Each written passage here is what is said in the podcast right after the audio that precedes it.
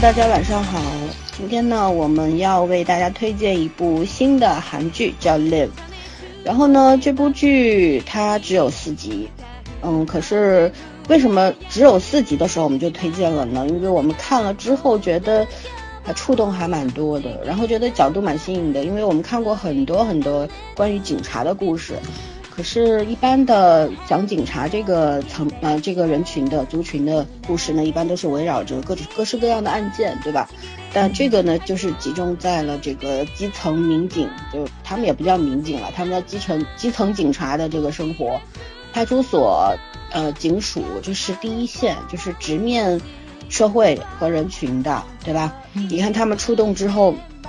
不管是杀人案还是抱歉案还是性侵案，他们都是第一到现场，然后再呼叫支援等等，根据现场不同的情况。所以说，这是一群非常辛苦的人，他们经常是早上才下班，呃，整夜整夜的工作，对吧？还不被，也还要被他们韩国的老百姓也是够厉害的哈，还要打，还要推，对吧？对警察完全是没有怕怕的那种感觉，这跟我。对我们国家，因为我们这个人民警察其实威信还是比较高的。虽然本身因为警察所处的这个，它是一个比较呃三甲版的一个位置吧，它既属于政府的一个呃机构，对吧？暴力机器，但是呢，他们又来自于老百姓。所以说，这个片子里面很好的反映了，当你穿上制服之后，你必须要。呃，执行你的职责的时候，你面对那些比你更弱小的孩子，像那些学生，对吧？或者说一些手无缚鸡之力、手无寸铁的老百姓的时候，你该怎么办？作为民警，他内心的很多心理的活动展现的也是非常好的，很细腻。我觉得这个角度很新，嗯，所以说呢，就觉得应该是让大家共同来，嗯，欣赏和分析吧。各自去解读。那还有一个原因呢，因为他是我们很喜欢的一位卢锡金编剧的作品。我们电台呢做过好几部卢锡金的作品了。那这个是卢锡金编剧的最新作品啊。嗯，我觉得他跟以往还是有些不同的，并且他是一个喜欢做不同尝试的，对吧？毕竟他是一个没有从警经验的这么一个编剧吧。以前曾经也是完全没有写过关于。警察故事的这么一个编剧，他以前基本上注重于，呃，家庭、女人、情感等等，对吧？嗯。但是这一次角度放到这里，并且融会贯通，因为它里边也很细分的去讲了每一个呃警察他自己自己的家庭生活，他各自的人生是不一样的，他也在逐步逐步有节奏、有控制的展开。呃，虽然只有四集，我还是很佩服路边的啊。我觉得他比以前稍微厉害了一点点。那呃，具体的呢，我们等一下在余下的时间里面，我们慢慢聊吧。我们先让早儿同学来介绍一下，简单介绍一下这个主创团队吧。OK，我介绍一下主创，然后导演叫金奎泰，嗯，编剧就是刚刚圈圈说，呃，刚刚森森说过的卢锡金，两个人以前有过合作。呃，拍摄的影片就是没关系，是爱情啊，嗯，然后这个导演还是挺厉害的，因为我查了一下他的作品，呃，虽然咱们国内那个并不是好评这么高啊，《步步惊心丽》就是韩国版的，是他拍的，没关系，是爱情啊，《密爱》那年冬天风在吹，其实收视率还都是挺高的，嗯，然后卢边就没有什么好说的了，主演的话呢，也是一片星光灿烂，郑有美、李光洙。呃，裴成佑、程冬日、裴宗玉、张玄成、李时言、申东旭、白成道、李顺仔，我这一溜念下来，估计没有几个特别熟悉的名字，但是所有的脸你们都认识。对 对，黄金配角。对，这部片子其实特别特别有名的年轻的演员主演都是通过综艺，可能是被咱们所熟知，比如说郑有美、长颈鹿，对，长颈鹿、李光洙。然后其他的人就都是那种各各部韩剧里面打酱油，不能说打酱油，就是黄金配角，每个人都出演过非常出彩的角色。所以这部片子你看下来的话，呃，我觉着就这些演员的代入感也是很强的。他们演小人物，但是在他们自己的那个生活圈子里面，他们也并不是大明星。每个人也都是就是怎么说呢，低调的做了做着演员这份工作，对吧？嗯，就是给自己贴的标签不是明星这个标签，所以说这部影片才非常非常好看，因为演员是非常非常敬业的。我就说两句题外话，我一定要说一下他的香港艺名儿，叫嗯新扎散仔，这个特别香港。特别香港是吧？像咱们新扎师姐啊，咱都知道，这可能都是那种刚出道的那种，对吧？嗯然后又叫散仔，我估计可能就是游街那种巡警之类的。但是我觉得这名字真的特别港味儿十足，一定要说一下。对，嗯，嗯，嗯介绍完了是吧？介绍完了，对，嗯好吧，那我们各自来说一下你推荐这个剧的理由，因为我刚已经说完了，我就不说了啊。我只我先说一下我推荐的人群，嗯我是觉得就是可，因为这个剧的角度，它切入的角度很有意思。它第一集讲的并不是很非常快速的讲述了这个几个年轻人他们在这个就业环境里面是很艰难的，对吧？找不到工作或者工作就都反正是很绝望的那个状态，然后没有办法抓住了一根最后的稻草去考警察、考公务员，因为公务员安稳嘛，对吧？而且对女性也没有歧视，没有性别歧视。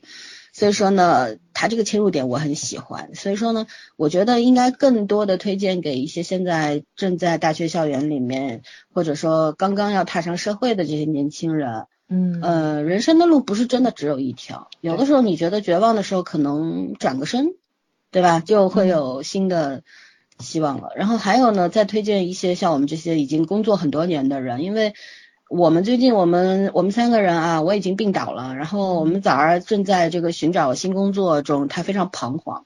也很焦不不彷徨，这次不彷徨啊！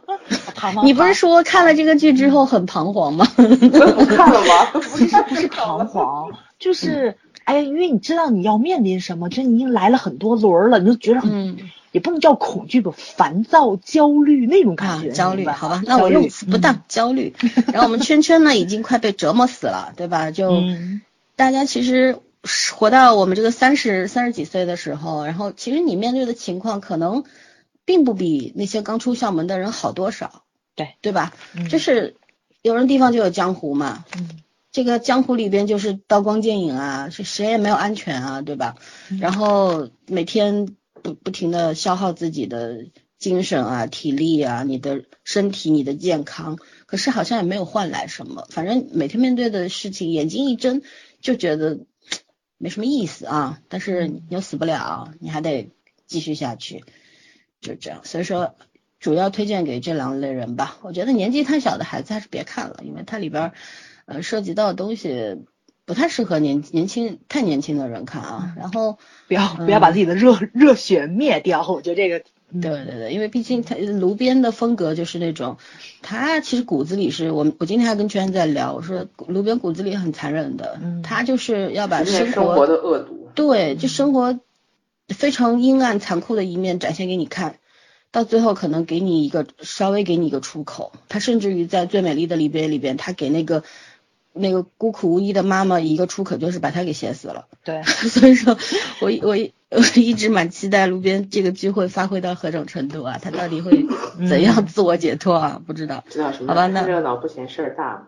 对我我推荐完了，那你们你们打分是吧？今天今天不打四级没法打四级打怎么打？你看有些公众号在那边特别夸张的说，哎呀，年呃这个二零一八韩剧前三，嗯年度最佳，上一次刚刚说迷雾最佳，这回又说 live 最佳，你有完没完？下下个月我们朴炯植的剧出来，你又说朴炯植那剧最佳，他是年度最西装输了，输给张东健了。没有最，只有更，对吧？嗯这是我们的原则，我们只要是好的都推，好吧？我们请圈圈先说，推荐人群啊，推荐人群，我觉得就特别适合，呃，早其实不是迷茫，早是不想上班啊，这真不算迷茫的。推荐人他想群真的是，你不要这样说他嘛是那种 啊，那那那什么，特别积极努力上进的好青年是吗？嗯 我觉得真的特别适合那种，就是生活现在不是太紧张，但是真的很茫然的人。嗯嗯，就是你可能觉得挺悠哉的啊，我觉得如果你能一直心安理得这么悠哉，你也不用看这片子。嗯然后就是你你你一边觉得生活很空闲，一边觉得自己特茫然的时候，你应该看这片子。其实我觉得这片子最后一定也没有什么出口可言。嗯但是你对看完这片子，你就会觉得，呃，大家都一样。给给你一个态度，就可能会略微释怀吧，就觉得嗯对，对嗯，你大多数人都差不多。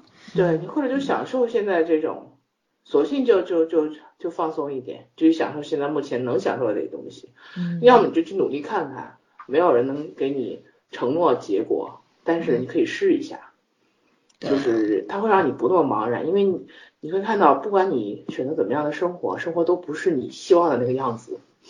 跟你想象无关，就是。对，但是我还是相信那那样，就是说你做了未必成，不做一定不成。嗯，嗯，同意。对，那其实这片子，说实话，你要是细节控的话，也会喜欢这片子。就是真实的情节上来讲，可能真的没有几个韩韩剧、韩国编剧能写过卢锡金的，就讲嗯生活里那些细碎的东西。起码电视圈是真的很少人能写过他。对，目前来说好像也确实搜索了一下大脑，没没什么能够跟他比肩的那种对，这方面。嗯那我的推荐就结束了。嗯，那讲儿这么短，现在。嗯，推荐嘛，嗯，这个我还真不太好推，因为我不知道大家心理状态是什么样子的。像我这种比较脆弱的小人格，看这片儿就得搭傻白甜的剧看。你要说多残忍吧，他也没有，但是呢，就是因为他太扎你扎心。对，他太像你的生活了，就是跟前面那危机机的感觉还不一样，因为他是嬉笑怒骂的那种，然后你还觉着吧，挺挺乐呵的，就是跟天天身边有多个东北人似的，嗨，就是别管这生活操不操蛋，他能把你哄乐了。但是这片子还真不是，这片子就是你要说是教导主任呗，我觉得也不算，军训教官那感觉，时时刻刻拿小棍敲着你的那种感觉。你要说大家心理素质比较好，喜欢以毒攻毒的人，可能还真能奋发上进，或者说是你就自己给自己做心理建设，你就释怀了。但是要搞不好的话，我觉得能抑郁。所以呢，我就觉着就是大家视乎自己的心理状况去看这个剧。你要是觉着你最近水逆真是不太顺，咱这剧可以先放放，反正它刚出四集，等这水逆这波过去了，哎，再看也来得及，就直接到结尾了。对，一气儿看不是更痛苦吗？我觉得也不是，因为都剧透差不多了，你稍微会好一点。你知道，就是在这你这个剧剧透是没有用的，对他那些细节东西你要用眼睛去看的。没错他告诉你这个人死了或者这个人还活着没有意义，对吧就？特别腻歪人在哪儿，你们知道吧？嗯老三刚开始说这剧的时候，他就说是基层民警。关关键是我以前看过一部韩国基层民警片儿，叫什么《先跑再说》，那片儿就是轻喜剧风格的，你知道吧？而且没有爱情线，所以说呢，就是我以为基层民警也在拍成贫嘴张大民那种形式了，我真没想到，就卢锡金，我知道他是基层民警一定是基层生活，好吗？对呀，我知道，我知道卢边会是什么样子的，我也有看新建多了设。看的太乐我想，对我想是他不会走到偏到哪里去，但是我没想到他真的是这么那个扎心的感觉。主要刚刚在开咱在聊开聊之前不也说这个话题了吗？就是不论你干哪一行，只要你是初入一个陌生的行业，你有过这种经历的话，你都能在这部片子里找到自己的影子。就是你刚进去那个菜鸟的样子，你都能回想起来。然后不管的那个段子，你是当着玩笑似的说出来，你已经释怀了，用幽默去武装自己了，还是你到现在都耿耿于怀，你都能从这上面，从这部片子里面找到自己当时当菜鸟的那个感觉，你知道吧？所以，所以我看的过程中并不是很爽，因为即使我要回到一个我熟悉的行业里面去，但是我明白在面试的过程中，我也要面临的那一个个问题是什么，所以你会知道你自己要面临一个什么焦头烂额的状态，就这种感觉特别不爽。特别特别特别特别不爽。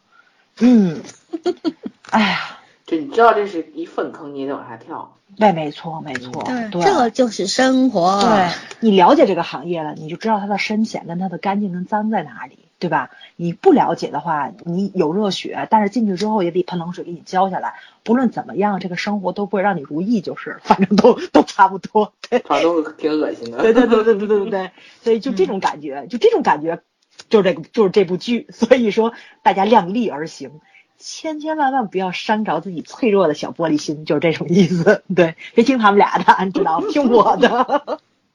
人跟人的承受力是不一样的。不一样的早上说他看一集要看半集要缓一缓，去看一个傻白甜的剧，然后再过来再看，这种经历我是没有的，因为我觉得他天天经历这种事儿。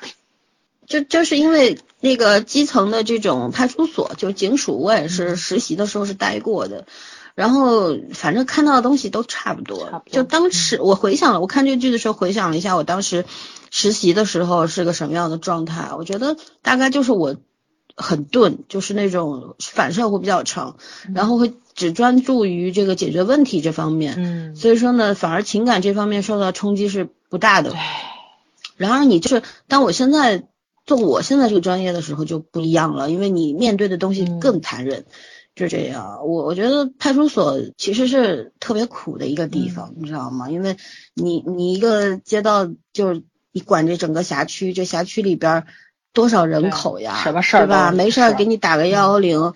对我前两天在楼下看到，就是夫妻俩吵架，就报个警。疑似怀疑那个对方有出轨，其实没有证据，把警察给叫来了，俩警察，然后警察在那特别无奈的说：“哎呀，这这种事情我们有什么办法呀，嗯，对吧？我我们也不……”那女的说：“你立案呀，你查他呀。”警察说：“哦，我这个事情我帮不了你啊。”然后就劝他，一直劝劝劝劝劝，劝到后面好了，围了一大群的人，我就觉得警察真的是这种派出所民警真的挺苦的，说实话，嗯对吧？对然后在家里边儿有时候有些特别无聊，我听接警中心的同事们说过那种什么。家里一点点破事儿，什么就直接打个幺幺对零，或者打个那个幺幺九，就感觉楼上摔个不杯子。收你们钱是吧？就嗯，你要是像美国似的，像国外那个，你叫一趟这个消 防车花多少美金，你还敢来吗？还敢叫吗？对吧？呃，警署警察是这样。等一下我们在外延部分，我再吐吐槽吧。我们就嗯正式的进入我们剧情讨论部分。呃，因为第一集的时候，我们看到的就是男女主李光洙和郑有美两位在职场上各自，一个是找不着工作，对吧？嗯郑有美因为她是女性，韩国社会就业是非常的比我们中国这个现状还要多。对，对，还还要还要残酷很多，因为他们本身地方小嘛，就资源少嘛嗯对，然后本身它是一个，呃，很我们也知道啊，从各种方面知道韩国的大男子主义是很盛行的。并且对它比我们中国在中国在这一方面还做的稍微嗯好一对，点点，进步很多。嗯，稍微好一点点，就是而且可能职场歧视这方面肯定是存在，歧视无处不在，对吧？嗯，但是女性的机会还多一点，因为我们地大物博嘛，人多，嗯但是地方也大，对吧？对嗯、韩国它是有自己客观的原因在的，所以说女性就业真的非常难。我们我看第一集的时候，我真我看的真有点焦心的那种，挺挺难受的。就前半集就是，嗯，对，嗯你看他那个面试的时候，对吧？那个提的问题说上司让你去干点儿，替他做点儿家务事啊，领领孩子啊什么的，你干不干？他旁边那小姑娘站起来就走了，但他说我干。可是你刚说我我愿意啊，可是没办法，人家那面试官直接就朝男性面呃这个应聘人员去问话了，完全不鸟你，对吧？就无视你，无论你怎么反抗，你怎么提出异议是没有没有用的。嗯，啊，真的挺难受的，看的人，包括他们同学之间聚餐前那一番对话，对吧？就那个不如他的人找到了工作，可是他却没有找到，别人也愤愤不平，他自己也心里边儿非常不舒服，可是他也知道这就是现实，嗯哼，嗯，就其实这种就业和职场啊，就我们就这个韩剧本身来说，你你们怎么去看待这件事情呢？谁先来？圈就先来吧，业和圈儿最近太惨了。对，对啊，就嗯，哎呀，也没有，其实不过就是，真的就是人多的地方就是江湖啊。其实其实我我看那个就业的时候，我还觉得，呃，很多人觉得觉得毕业以后到了工作岗位之后才会觉得很惨。其实我觉得很多人其实是就业的是那个环节就已经是你人生的分水岭了啊。有的人就业的时候就直接是。啊、如果学校很牛的话，或者自己很牛的话，是直接会被推荐，会被别人去对，去去招来，主动来邀请你。对，嗯有的是家庭很牛的话，就是可以直接进入一些好很好的所谓很好的一些大型企业，不用在那个简历堆里面爬 爬来爬去的。包括你不要说不要说国企是什么看啊、看看看关系啊，呃外企其实是一样，外企是看学没学历背景的，嗯。它不是说看你真实本人背景的，所以大家其实差不多，只不过筛选方式不一样而已。嗯，然后其实这个就已经到一关了，真的不用到到到上几年班。我觉得这片子让我觉得特别可爱的一点在于，它第一集是反映了，就是它其实反映了警察这个行业的，呃，初入职场的状态和老油条们的状态。对，嗯它并不单纯单纯的是讲菜鸟如何成长的，这这这故事太老套了。他也不会讲这个，如果他单纯的讲就这些老油条天天在这个这个这个行业里面摸爬滚打，遇到很多事情，经历很多事情，也没什么新意。没错，对就，是大家看久了，看一两集 OK，你要坚持十几集，他他看不下去的。对，嗯所以就是这种，呃，两两股新老劲儿在撞对两股嗯劲儿在往一个方向拧的话，就是可能新人会慢慢会变成老人，然后老人有一天会对这个生活疲倦，或者对这个职业疲倦，甚至于说反感，有些嗯事情会让你反感，然后到爆发点，你是不是要从头再来，还是还是觉得嗯，其实从头再来也跟现在没有什么区别，还是继续守在这里，嗯这都是人生的一个拐点。其实我觉得这片子好在这个地方。呃，至于职场，其实我今天早刚我们在闲聊的时候，他说那个他看累的时候，原因就是觉得他虽然没有看过警察，但看过其他行业。嗯我也想这样说，我说这片子让我疲惫的原因不是因为我们对警察这个行业愤愤不平，而是我们对自己的人生愤愤不平。没错，嗯，就是所有的职场都是一样的，只不过你是穿着不一样的衣服，做着不一样的工作内容，但是你所在的位置，然后你要做的事情，嗯，你喜欢或者不喜欢都跟这个事情没有关系。如果你稍微有一点点职业道德，其实你你就必须要去做这件事情。这样，警察做了很多很恶心的事情，那必须要去做。然后我们平时做的说不到恶心嘛，但是你你就知道这件事情做下去是没有意义的，你也要去做。嗯嗯，明明明知道是浪费时间，但是你为什么要做呢？这就是工作。嗯嗯嗯，所以我觉得这篇的冲击点在这个地方。然后我也希望看到卢锡丁能把这种新老碰撞写的稍微特别一点、有趣一点。嗯嗯，然而呢？嗯，我先从新人这方面讲吧。我先讲新人这方面，因为怎么说呢，就是呃，中国我觉得跟韩国不太一样的地方是，咱们的面试官大部分的 HR 都是女性，所以说呢，作为一个女性的面试者去面试的时候，经常会遭遇生育歧视这个问题。哎，不能叫生育歧视，就是生殖歧视吧。生殖对他还不如要生育歧视了。他并不只是你生孩子这个问题，他从你结不结结婚上了没？对，孩子生了没？孩子多大了？没错这都是必须要问的我。嗯印象中咱们在聊那个什么职，嗯咱们在聊职场的时候，我应该说过，就是就是在沟通的过程中，你就知道他的那个职场，他他不会要你了，甚至于外面有人敲门，好像是发生了一点点什么问题，需要这个人出去解决，嗯，他是想躲避那个公司内部的那个事情。他说我这边还在面试了，他就不出去，然后在那开始跟我深聊，就开始问私生活，为什么不想结婚呢？你是受过伤吗？你有什么情史？我那是我那就就是我为什么记得这么清楚，就因为我没有怼回去，我就跟他们说我当时那火没现场撒出来，我觉得我还因为因为那是刚刚开始，就是四年多以前吧，就这份工作辞职之前找工作那那个期间，我没面试两个我就找着工作了。然后呢，所以刚开始的那个面试状态，可能你那个涵养还稍微好一点。我估计让我面到后面，我已经皮到的时候，我肯定怼回去了。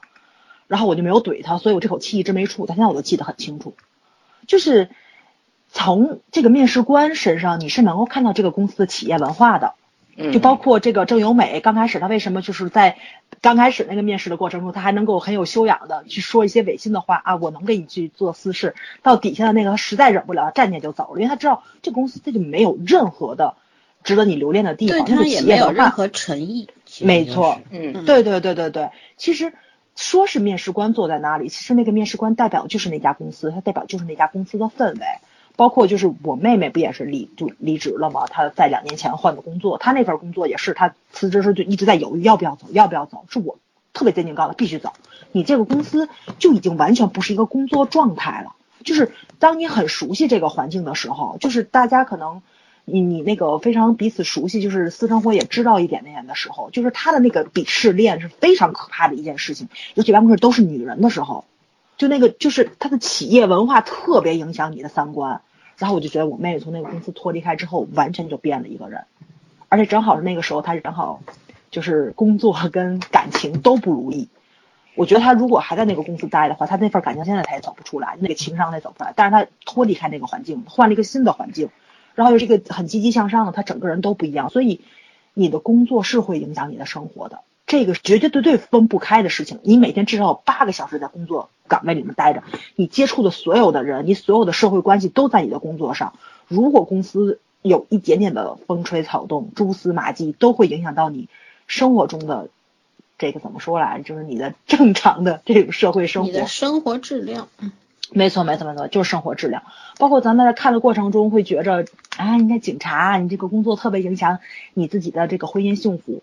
那警察婚姻幸福的也有的是，你只能说，这个叫什么吴阳村这个吴阳村这个人，他本身他有问题，你不能说警察群体都有问题，也有婚姻幸福的。对。所以说，嗯，怎么说呢？我觉得他他这个片子还是非常非常好的反映了一个社会状态吧，就是。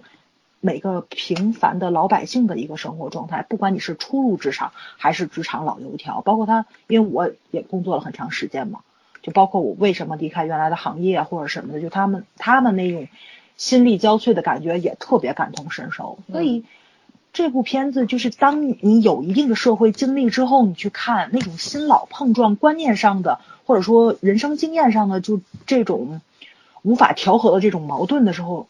你就特别明白，你既明白这个老员工是怎么想的，你又明白这个新进员工是怎么想的，有错吗？都没错，谁都没有错，但生活就是这样子，不是对错决定的。生活就是生活，没错，没错，没错。所以这个就业跟职场，哎呀，你真真只能说是一部分，但是它最终影响的就是你的生活，你整个人生都是被它加进去的。嗯嗯。所以说还是要慎重。哎，说慎重也没用。其实你找什么工作都一样，就还是那话，都一样。孩子己的心态要修炼。嗯，就是无论如何，你你现在是前浪也好，后浪也好，你早晚有一天就变成前浪。对，没错没错。所以抓紧时间扑腾吧。哎呀，人生就这么几十年。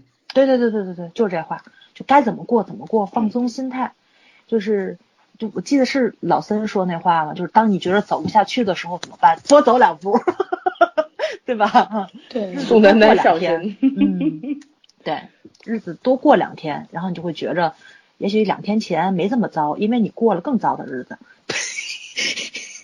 哎呀，太没劲了，这话说一点都不安慰人，好吗？好了，那我我说点跟你们看法不一样的，因为就这个剧本身来说，我觉得刚刚圈说职场其实都差不多，可是警察这个行业，包括你军人这个行业啊，嗯。跟普通的职场还是有很大的区别的，因为，嗯，他会被这个国家政府对吧，包括被对被体制、被老百姓本身、被他自己赋予很多的不一样的这种所谓的使命感，嗯嗯，什么使命感啊？他要求这个职业要奉献，对吧？要嗯要要为人民服务，对吧？这是。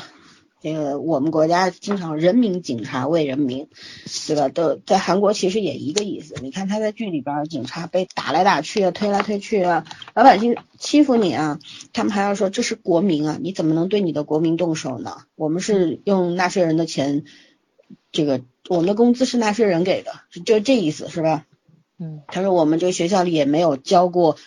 背摔这个 老百姓就这意思，但是我觉得呃，这个职场上他刚圈讲了一点特别好的，就是说他这个剧有个很好的点，就是他在讲你作为职场的老人和新人之间，你新人是很茫然的，就茫然四顾嘛，我不知道该做什么，我要做什么，我做什么是对的，尤其是在处理人与人之间处理这些案件的时候，他跟我们坐在办公室里，比方说一个普通的公司公司职员，你现在出现了一个 case，然后呃或者说现在要你做一个 PPT 或者干嘛做一份分析报告，那你你是有呃总归有大量的数据去给你，或者说你总归是有一些线索的，对吧？嗯但是你像警察面对的是什么？你每天出去，你根本就不知道你会遇上谁，你也不知道这些人会干什么，所以说呃完全就是机动性的，完全是没有逻辑的东西，对嗯，没有经验可预测性，嗯对，就是经验。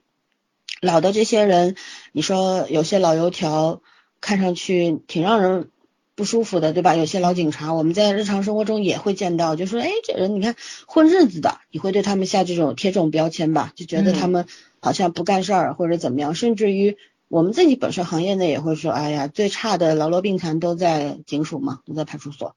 但是我觉得这种说法其实呃只只能反映一个面，它不公平，因为他们承担的，他们面对的人群要像比我们面对的要多得多，对吧？我我可以嗯我只关注于我自己本身这个专业内，但是他们要面对的就是鸡毛蒜皮，对，鸡零狗碎，乱七八糟，嗯就什么样的人他都能遇见。那这个时候怎么办呢？有的时候你该怎么处置呢？对吧？你这时候他打你了，你看你你打回去肯定要要被抨击吧，要被老百姓理解不了。就是你嗯警察怎么能打人，对不对？然后但是你如果说你不还手吧，人家又要说了，你看警察没有用吧，被人打的都不敢还手，对吧？你代表谁？就是它是一个左右为难的非常三甲板的这么一个行业，嗯对吧？就是他他是执法者，他代表了政府，代表了国家，对吧？他保护人民安全，可是在这中间那个尺度是很难去把握的。你就像李光洙，他一直说我是你们让我按照这个警察守则来做，我做了，对吧？我把这个前议员逮回来了，可是你们又说我做错了。嗯对吧？然后我不按守则做，我老百姓打我，我我不还手，你没有说我做错了，我到底怎么做才是对的？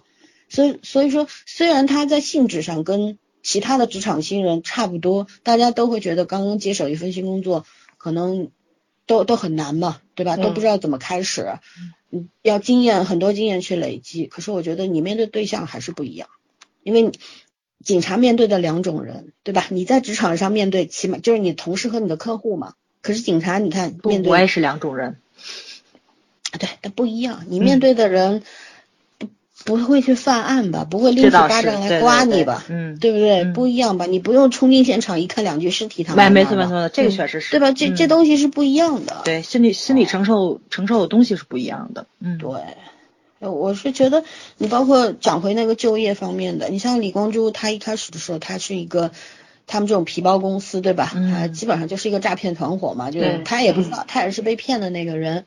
然后他的朋友也因为信任他，或者大家都贪财，就把钱投进去，结果就一无所有。他进警局的时候，人家警察问他你参与没有？他没有啊，确实证据也证明他没有参与，他也是受害者。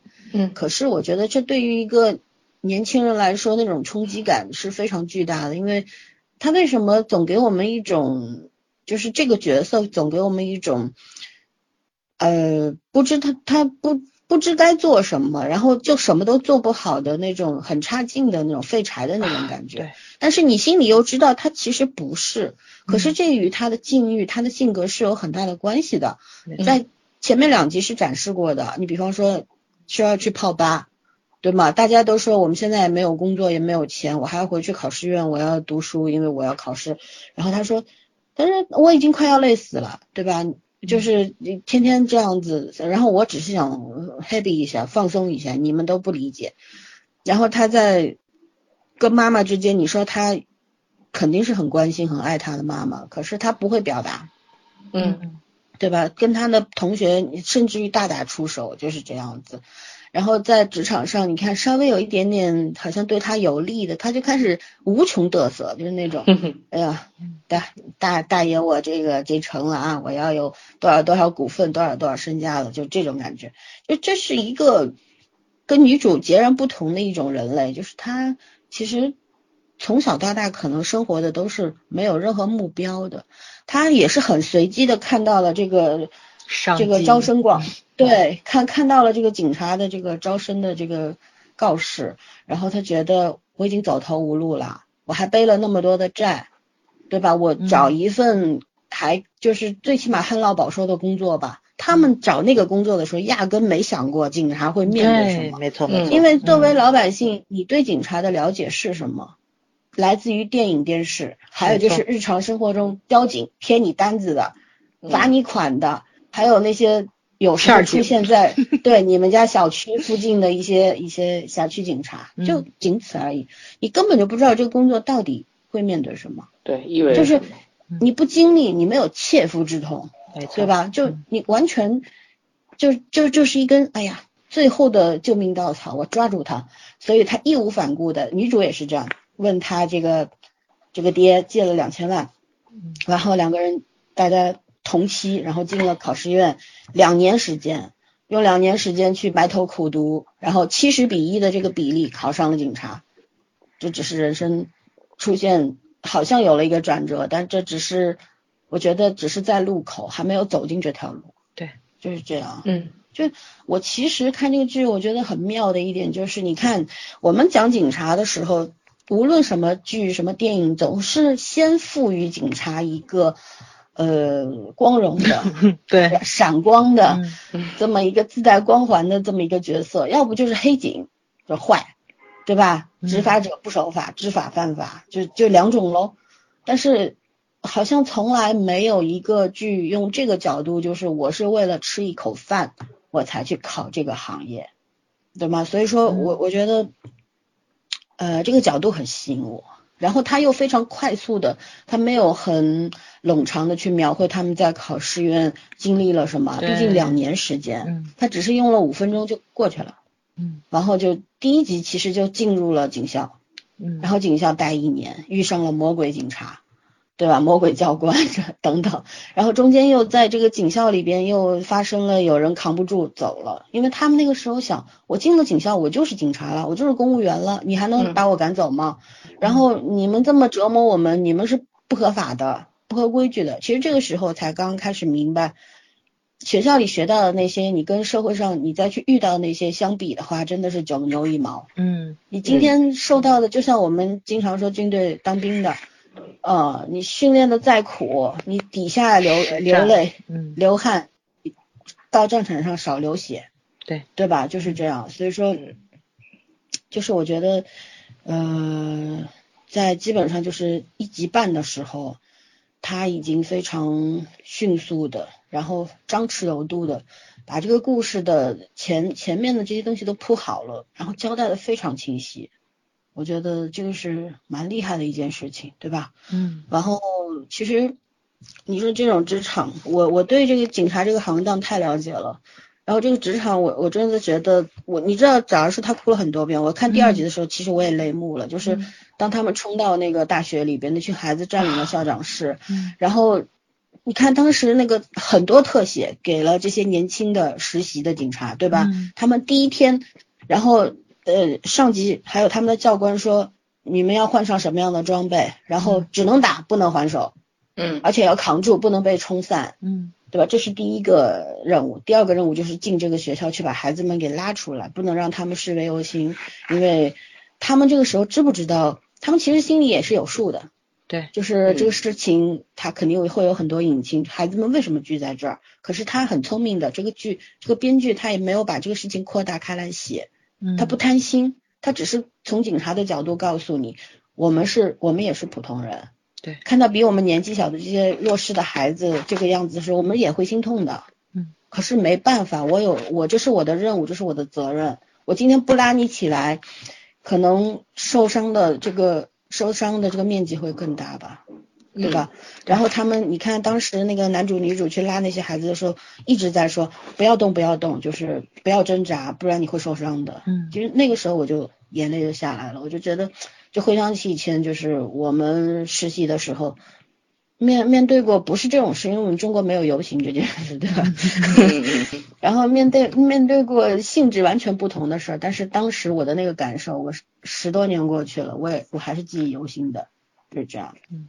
所以说，我觉得它这个东西现实嘛，它非常现实。可是它跟普通的职场剧不一样，嗯，这是这是我对这个剧的感受。嗯嗯，然后就是我们来聊聊，就是这里边你看那个各式各样，它是个群戏，对吧？虽说有男女主，但其实就是大家戏份都差不多吧。对，戏份差不然多。后嗯嗯，我我们就来说，你你认为什么样的警察他是一个合格的警察，或者是一个好警察呢？就这剧中的人物而言啊，就不不扩展到生活当中。还有就是，嗯，当你怎么去看待这些警察的这些使命和责任呢？就是比方说这些要把游行的孩子、静坐的孩子给拉走，然后要去被暴民冲击，对吧？被愤怒的人群殴打这样子。嗯，如果你是他们的话，你觉得你是你是怎么想的？这问题其实不太好回答。什么样的好警察？其实我觉着，其实我觉着呀，不以好警察自居的警察可以说是好警察。你这回答太官方了。对，嗯第一是我觉着他可能觉得你不是回答上太鸡汤了？你你可以以剧中的那些警察来做例子，这样子比较好对，因为那个吴阳寸不就说了吗？你想问好警察什么样，就要找好警察问。嗯，我觉得他可能是比较认清楚自己身上有一些不足的地方，就是就是可能不是说那种原则性问题去给警徽去抹黑的那种，就是可能他性格上的瑕疵，或者说是他为人处事上的一些弊端，造成他不可能作为一个官方口中的这种，或者说是民众眼中的好警察。但是我觉得他是不会愧对那个警徽的，就是人嘛，人肯定是要要明白自身就是哪里有不足的地方，就你肯定要有自省精神。我觉得这不只是警察的问题，我觉得是任何一个人身上都有这种东西。就是，呃，我没办法说警察，因为因为 老三可能对那行业比较清楚。我我说说我就说说我经历过的行业吧。我待的时间最久的可能就是教育行业，我就特别庆幸我碰上的，我不能说校长，我只能说是老板。对我碰上的，因为他们并不是传统的学校，就那种教孩子教书育人那种学校。虽然也是说培养孩子一些艺术兴趣啊或什么，但是我觉得我碰上两个特别好的老板，因为这两个老板，他们都把我们这种算基层基层这种干部，因为我们并不教书，我们是联系老师跟家长的一个纽带。像我们这个职业上，他都把我们定位成咨询，或者说是也算一个教育者。对他并没有把我们变成一个销售、营销，就是仅仅是以钱这个方面去走。所以，嗯，所以我觉着就是你你有一个什么样的上司，他就会赋予你职业上一个什么样的定义。这个片子就是包括这个他们现在这个警局里的署长，然后他们的组长带他们的这几个老老的刑警，其实都可以说是非常非常好的警察，他们可能也明白自己体制上的一些问题，包括媒体口中、老百姓眼中的警察有个什么问题，但是这个事情如果在我自身上不会去发生。不会给警徽抹黑，不会让老百姓造成误解的话，我都尽量让自己做到，怎么说呢？最公正、最好的那一面。我这个还是让我心里面挺有感触的一件事情，因为并不是说什么使命感啊、责任啊，特别特别大的一个课一个话题吧。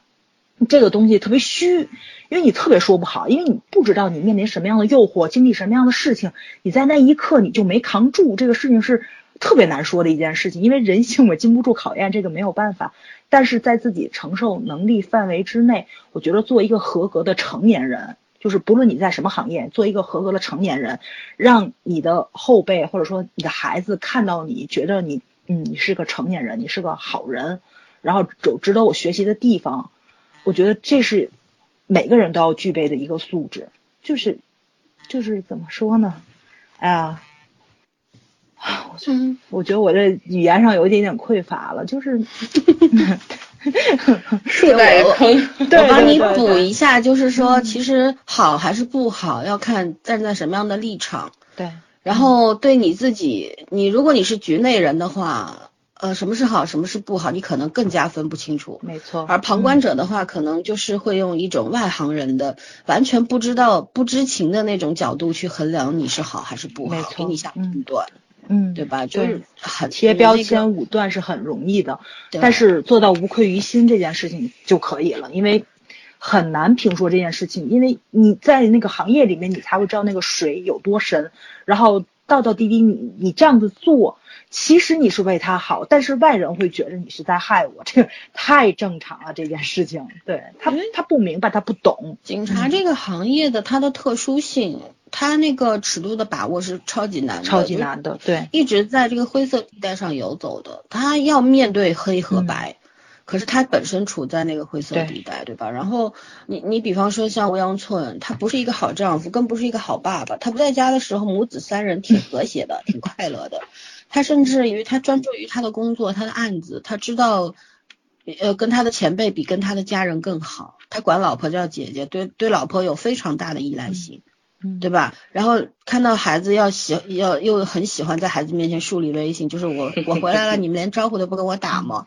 其实是一个完全就对感情几乎是一穷二白的这么一个人，而且很幼稚在这一方面，他也没有承担起作为儿子、作为丈夫和爸爸的他的这个家庭责任，他身份上的这个责任。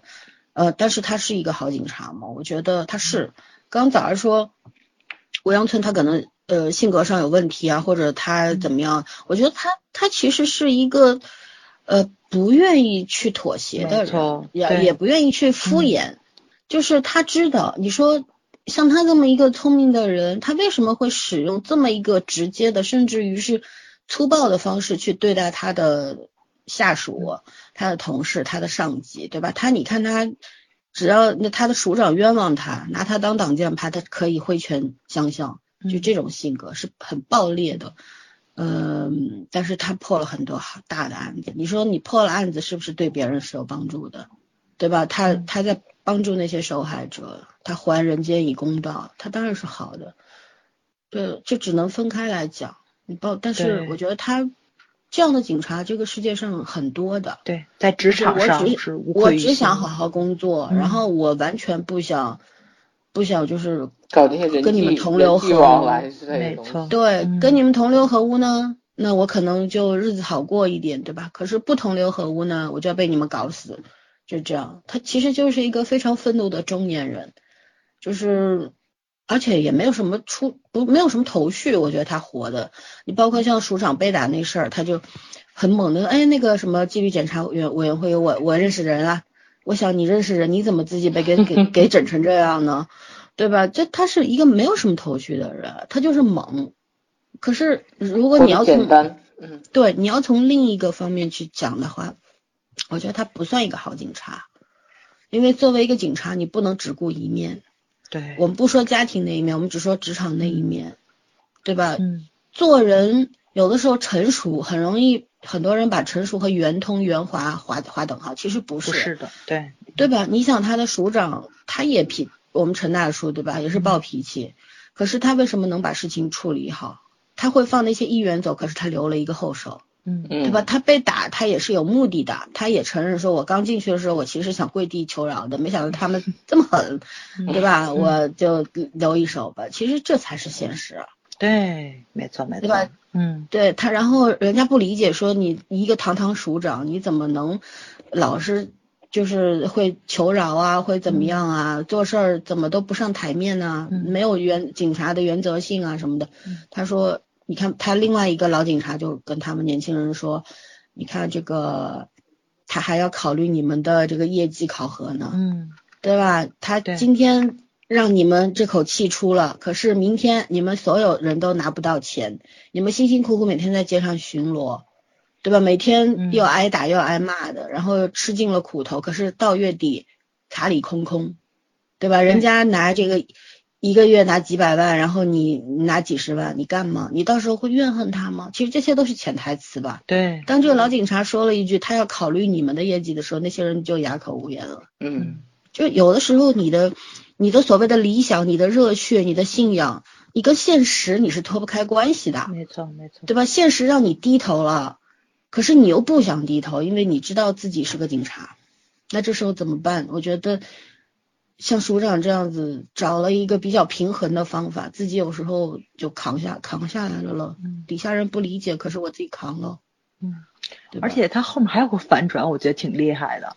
就是把那个证据拿回来之后，群情激昂，大家都喝多了嘛。嗯等打车回家的时候，只有自己人。他在车上来了一句：“这个东西要拿出来的话，那咱们就是对吧？就全都碎了那种感觉，就是对就是而且根本就无济于事，能怎么样没呢？错没错，他对。即使你把他拉下马的话，这个就是真真正正的根本就拉不下马，拉不下马就是对对，嗯，只是恶心恶心他而已。但是你得做好脱下这身儿制服的准备。对。哇塞，我觉得就那个反转实在是特别的诛心，听着。一波三折嘛，一波三折，对，嗯，对，所以说我其实为什么要说什么好警察、坏警察，在我心里面没有好坏之分。没错我一嗯我一直觉得一个警察，你你说你甚至于让他做到自己的本分。对。可是你知道这个特殊的行业，他在处理很多事情的时候，他如果真的按照守则走的话，他什么事都干不了，就捆上手脚了，就嗯他什么事都干不了。对所以说他他一定会用一些比较另类的手法或者怎么样，嗯呃，走一些其他的途径等等。嗯可是他解决问题了，嗯但是，嗯、吊诡的是什么？就是他解决问题了，可是被他解救的、被他帮助的人未必会感激他，没错，甚至于会反咬一口，因为你没有按照正常的正常的流程走。嗯，对我亲眼亲眼见过这样被一腔热血，然后被那个狗血喷头的这种人。你都想象不到，我们这种工作都能遇上这种事儿，每种工作都能遇上。对就是人性，你说不可考验。我一直觉得人性挺脏的，你知道吗？对对就就是嗯在这个行业里久了，你就知道，就天天就天天就盯着你，变成一条臭河沟，你知道吗？对对就是一盆污水。嗯就是嗯就是我要说什么呢？就有的时候那种慈眉善目的老百姓，他说翻脸就翻脸哇了。天呐，越慈眉善目翻的越快，对他跟你好的不得了，哎呀，小嗯。呃阿弟阿妹，我们上海上海不是那些嗯。年纪稍微大的，嗯。看到我们年轻就阿弟阿妹，他嘴上甜的不得了，可是嗯。后面给你下绊子的就是这种人。嗯。你尤其是社区的这些民警特别惨，对，就一些特别小的事情，对吧？你帮他了，他笑嘻嘻。但要看帮到什么程度，他得到利益了，他就给你给你说，嗯，你好的，你特别厉害。但是你帮不到那个程度，他会埋怨你，你这警察怎么能力都没有，嗯。对吧？你不为我们老百姓做主，然后你不帮他，你不是帮不帮的问题，而是我可不可以帮，嗯。我是不是我我我站在这个位置上，有些事情我是不能干的，没错，对吧？嗯。我不能做，但是你又觉得我没帮你，所以你恨我。嗯。你应该恨那个伤害你的人，可是到最后恨的是我。对，就这个世界上特别奇怪，就有的人没占便宜就叫吃亏，而且还很多很多人都这样，我特别无法理解，你知道吗？是啊，所以所以你说这个事情，这活儿真不是什么不是人干的，对，嗯，然后你说警察自己抱团，这是很正常的，因为他是一个得不到什么保护的行业。没。错，嗯，我一直觉得警察这个行业得不到什么保护。一般夹板气的工作就两两头不落好，一一直都这样，嗯，哎，对，我们我们听听圈圈说怎么说吧。还要讲这个话题吗？对呀、你总归有自己的看法。呃，也讲差不多。其实我我没有往深了去想这个问题，这个问题往深了没法想。就是怎么说呢？每个行业都有它委屈，警察就是和某些行业一样特别委屈，因为他对道德要求很高，而人的道德又是没有办法控制的。所以我其实有时候我我宁可把它简单化一点，我觉得警察就是一个，呃，怎么说，在一个社会里的一个，嗯、分水岭，就是你要把它当成一个社会，呃，整体平衡的一个一一个界面。我我觉得这样这样理解我可能会还还相对简单一点，就是说他你很难说他从就是陈耀森说的像他去镇压这些所谓这这不管是邪教还是学生什么的，嗯，但是他是为了大多数人的利益，是为了虽然这些人也是一群，就是说你不能说他对错，每个人的思维都有他的思维方式，都有他的观念，但是他是为了维护更多人的利益，不让不让更多人怎么说呢？就是相对来说让维持一个社会的平衡水准。嗯所以它不是说它代表一定它是正正义的或者是错误的，甚至于你在做这件事情的过程中，你都不能判断自己的行为是正义的还是错误的。对，但是它是一个分界线，就是就是就是真的是一个社会生活的一个标杆。所以如果你你站在一个 第三方的角度去看待警察这个职业的时候，你你不得不承认他很他很伟大，因为他要求你在做这件事情的时候，你要抛弃你是一个人的本能。但是不太可能的是，就是他最最终而言，警察确实是人，所有的人都有自己的想法和判断。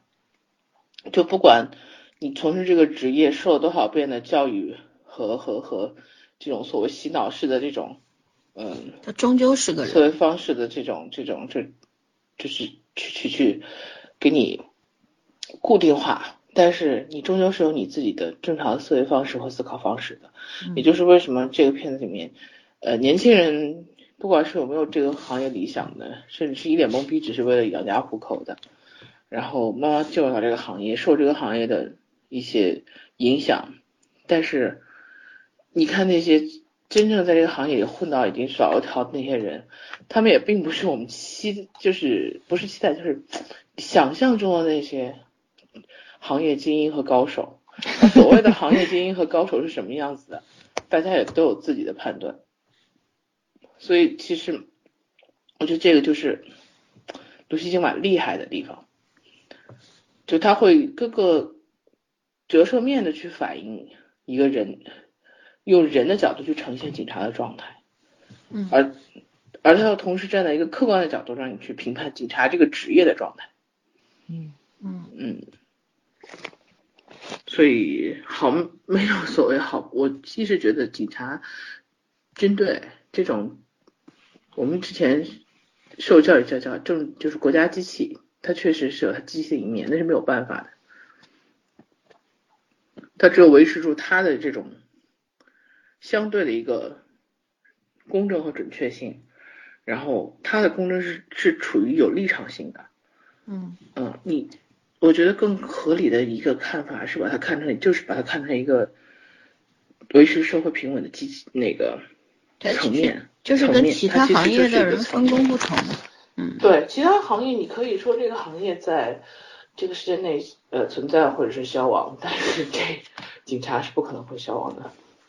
对，嗯，就其实我是觉得，我我比较喜欢什么呢？我比较喜欢像一些资本主义国家对警察这个行业的定义，嗯他不会去，就是说我们这个国家，他会给一些这些行业，首先他给老百姓传递的信息就是这些行业就是无私奉献的，嗯就是干干洒热血抛头颅的，对吧？有事儿我先上，就这种。燃烧自己，所以老百姓会对这些行业赋予很高的期待。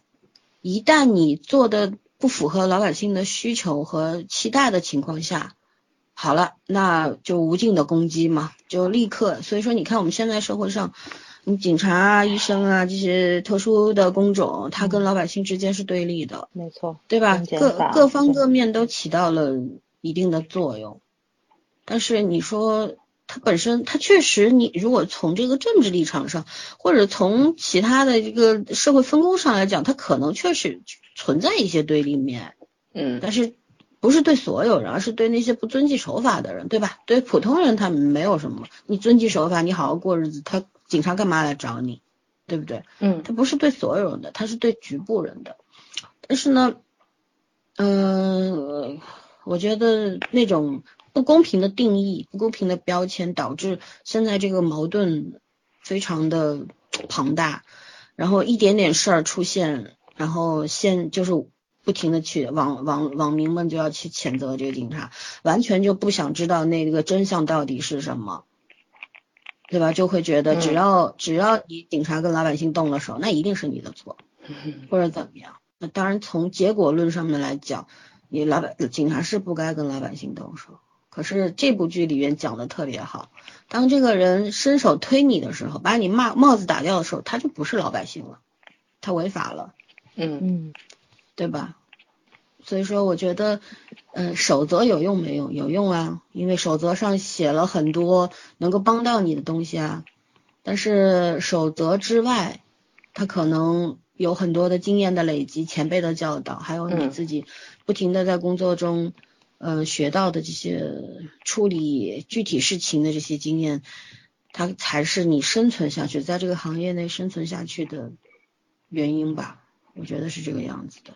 嗯嗯嗯，反正这这个行业，我说实话，接触的太多了，看到过太多的这种，嗯，像吴阳村这样的警察，就是嗯顾顾了工作不顾家，对吧？嗯然后完全都不知道自己错在哪儿，这这这种人是挺多的吧？挺多的。像这种行业，你说包括像医生，对吧？他其实也是一样的。你像那些医生啊、护士啊，每天要经常值班、on call 啊，对吧？然后几十个小时不在家呀，然后出了什么大的灾难或者怎么样，就要挺身而出啊，一出去找不着人啦什么的。然后警察也是一样啊，每天那当班都是巨大的很长的一个时间，他顾不了家。可是我觉得这个剧里边比较好的一点就是，他他的家属也是警察，警察和警察之间好像比警察和老百姓之间更能够互相理解吧。但是你看他太太讲的就是我在工作上可以理解你，但是在这个家庭里面你是家庭成员，你不是警察，你不能要求我必须理解你。如果你连自己本分的都没做好的话，我又凭什么要来理解你，要要谅解你，对吧？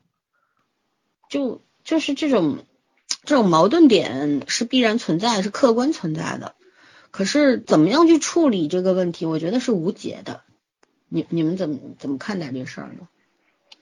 哎，我觉得这还真是个案，特别不好说。嗯，我我见过就是工作影响生活到两个人过不下去要离婚的，我也见过就是那种工作特别忙，就像你说的嘛，就是干警察，人家也过得倍儿好的。这个你真没法说的，看你找个什么样的人，你是个什么态度。嗯嗯，你要真说那时候，我就我就还真觉得是这个吴阳寸太有问题，嗯，他有问题，对对对而且是。对，而且是很大的问题。而且我觉着他老婆总说自己更年期嘛，我觉得他老婆也是那种心理压力已经逼到极致的那种感觉了，正好赶着这个年龄又到了，就全都赶一块儿了。所以他老婆现在也是一个不可控的状态。但是我觉得他这个写的还是挺挺挺现实的，因为你不管是青春期还是更年期，你这个确实人到一定的极致 都有一个性格的出口嘛，你发不出来就得变成这样。唉，看着也是挺那什么的。嗯，嗯因为他老婆做的那个行业，其实也也是面对了更加，因为她是个妈妈，嗯然后他对他是做这个青少年的这些相关工作的，对吧？嗯，犯了罪的啊，甚至于或者是被伤害的啊，就是这样的两类人的青少年。然后他其实心理承受那个压力是很大的，对很容易崩溃，对吧？就他跟他儿子说：“我现在更年期，你别别来惹我，你要你要不听话，你跟你爹一样滚出去。”就这种。可我觉得挺好的，那他们俩孩子也挺挺理解父母的，就这很早熟。嗯嗯，就是觉得当他他们夫妻两个人好像吵也吵不起来，但是也会呃有对立的时候，对抗的时候，然后孩子们其实你看他女儿几个那一组镜头里边走来走去是吧？然后嗯很无奈，充耳不闻，你们打去吧，我不管。把门一摔，进房间戴上耳机。其实你说父母这个样子，你平又就是你要站在就是那种呃，站说着站着说话不腰疼的角度的话，就是你父母都是警察，你们大孩子就应该理解，这这是我们经常会听到的一些东西吧。，对对对。但是实际上就是他作为他的孩，作为一个小孩子，他的父母应该爱他吧，嗯嗯对吧？就就是我觉得是没有权利要求你，你不管你是做当兵的还好，你是当警察的还好，你没有权利要求你的家人一定要理解你的牺牲啊，对。要成全你。嗯，我觉得现在社会上有个特别特别大的问题，就是老人希望儿女孝顺，儿女希望老人疼爱，但是这个嗯都不明白，就这些东西其实都不是最主要，最主要你要爱对方，因为现在真的是时代不一样了，大家做到互相理解特别难，因为有时候咱同龄人三观都不一致，对吧？你说这个找对象啊、处朋友啊，你都都是很难理解的一件事，更别提隔着这么长，隔了几十年，两代人、三代人的问题，你让他们理解你，你你你理解他们也很难。但是爱对方这件事情是很很容易做到的吧？但是如果你有爱的话，其实很多问题都能够解决的。但是现在的矛盾就是看不出来双方是有爱。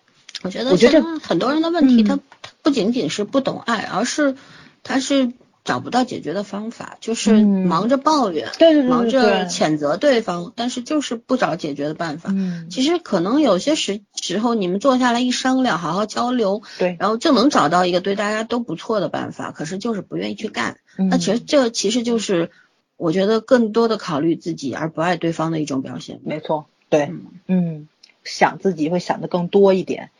如果你爱对方的话，其实你可能会站在对方的角度去考虑一下这个问题，其实两个人就都能够心平气和坐下来聊。就还是咱们上一期聊的那个话题，叫什么来着？就是沟通不得其法。我觉得这不只是中国人的问题，是整个亚洲，呃，不能说整个亚洲，全世界人类的问题，全世界人都一样都是这个问题。对，你不能歧视亚洲人。嗯，对。但是咱看亚洲电视剧看的特别多，所以这个，嗯，因为了解所以歧视吗？咱们咱换个话题吧，咱们聊聊那个，你现在出现了这么多人，你最喜欢嗯哪个警察呀？韩静茹，郑有美这个角色啊女主嘛，嗯，对，嗯，那圈圈呢？嗯，我其实还挺喜欢这个叫什么欧阳寸的，哎，跟我一样哎。嗯 我觉得他蛮有趣的。其实这个人，嗯，就现在我们看到的嗯这些角度，他太单薄了。但是我觉得他作为警察这方面，他没有太多问题。嗯但你说家庭生活一团糟吗？我见过很多精英都是这样子生活。因为我我 兼顾不了是相信人是精力有限的，没错，极少数人是天赋异禀的，可以把每方面都照顾得很好。嗯嗯，所以你要说他每方面都很优秀的话，我也不太相信这种，而且这种人在电视剧里面存在的太多了。嗯嗯我希望看到他，就是继续往后一下，能看到他更多的，就是让人觉得很惊，不能说很惊喜，很精彩的一面。嗯，他这人物，他我觉得他才是男主吧？对我也我也觉得他是男男主啊。嗯，对，因为李光洙和郑有美更像线索人物。对对对对，嗯，而且李光洙因为演技确实有点稚嫩，对吧？所以说他那个，尤其是那个大特写的时候，我总觉得他长得像某种动物和鸟，某种鸟类那种感觉。我总觉得他的嘴角在哆嗦，你知道吗？就这种怯生生的感觉，就下一秒就要哭了，就。他演了一个特别神经质的这么一个人，嗯对吧？其实这这类人，我觉得真的不太适合当警察。但是呢，有一种可能性是什么呢？他如果真的被教育好了，或者说他得到了好的指引的情况下，他也许会比其他人做得更好一点。嗯，他就是现在就是茫然，他不知道从哪儿下手，好像做什么都不对。那但是又没有人告诉我做什么是对的。其实这件事情没法告诉你，对，因为嗯你就像你开车一样，你每天在路上遇上遇上的这个路面的状况，其实都是不一样的。嗯没有人可以用经验来告诉你，嗯对吧？就像就有的时候，今天我们群里哪个妹子来着，截了一张图给我，呃，给给我们看，说，哎，这个人到底是什么心理问题？我的天呐，这怎么下判断呀？人都不一样，你又没有看到这个情况，这就能知道他有什么心理问题？嗯 我真的是算命的吗？难道对吧？就就这是没有办法的事情。然后就是我觉得李光洙这个这个角色不讨喜，可是他这个人物的存在是挺有价值的，因为他嗯通过他的左冲右突，他的迷茫，呃，就是确实是很很容易去表现出，呃，你就是新鲜的刑警，对吧？实习生和老人老刑警呃老巡警之间各种各样不同的生存状态和矛盾嘛。嗯集中体现在他身上，因为郑有美她这个好像是非常机敏的，然后很聪明的一个姑娘，学习也学的特别扎实，对吧？嗯然后手上功夫也不错，对吧？也敢对自己的教官动手啊什么的。，嗯对啊，啊，不是他爸不是警他爸察，他爸不是吗？他爸是做生意的，我怎么觉得他爸像个警察？我开始还以为他妈老演坏人。然后 对对对对心机，狗属于那种。嗯，我我特别喜欢我真以为他爸是警察呀。嗯，我特别喜欢郑有美身上的一个点是，这个姑娘特别听劝，就是嗯她可能是有自己的那种小坚持啊，或者自尊心比较强，就是很很很难去改变的那种东西。但是如果别人说的很有道理的话，她是很快就能听取嗯进去的，会接受挺听劝。对对嗯对。而且他善于在别人那个，就是也不是劝他，就是这个人自言自语或者偶然几句话的时候点醒他。我觉得这个这个妹子好像特别善于思考，对，善于听别人这个话里面的潜台词是什么。所以我觉得他能够理解乌阳村，就是就比如说乌阳村的那，就是那个非常棱角分明的那个话语，特别特别特别尖刻刻薄的话之后的那种帮助啊，或者说温暖的东西，他是能体会出来的。而且我特别喜欢他那个态度，就是我不讨厌他，但是我也不喜欢他，对，很中立。嗯，嗯，是有自己的原则，守得很好的那种人。对，嗯。嗯，但是这种姑娘，就是老三那话，刚入职场可能会非常的怎么说，就是非常快速的进入这个状态。但是她的迷茫期来的晚，而且她一来的话就很难摆脱。嗯对对对对对，我估计她后面可能会那个什么，会摔一个大跤。他嗯遭遇到一点什么事情，就是他想不通。嗯，没错没错没错，对，想通了就想通了，想不通就很难走出来的，这确实是。嗯他特别早熟，是因为他的这个生活家庭原因状况。嗯嗯，对他其实是那个私生女嘛，然后她嗯妈妈又是有那种神经方面的疾病的，对吧？慌症。嗯嗯，然后又没有人管，从小就是在，呃，怎么说呢？少女家长这叫对吧？嗯嗯，还有那种白眼当中长大的吧，他，对吧？然后要承担的东西实在太多了，要顾着自尊心，又嗯知道自尊心有的时候没有什么用，嗯，就就是他是很容易去适应社会的，甚至于是愿意放下自自我的那种，就是嗯我为了活下去什么。然后他呢？你看他对为什么掌握掌握知识比李李光洙快呢？还有那另外一个女同学快呢？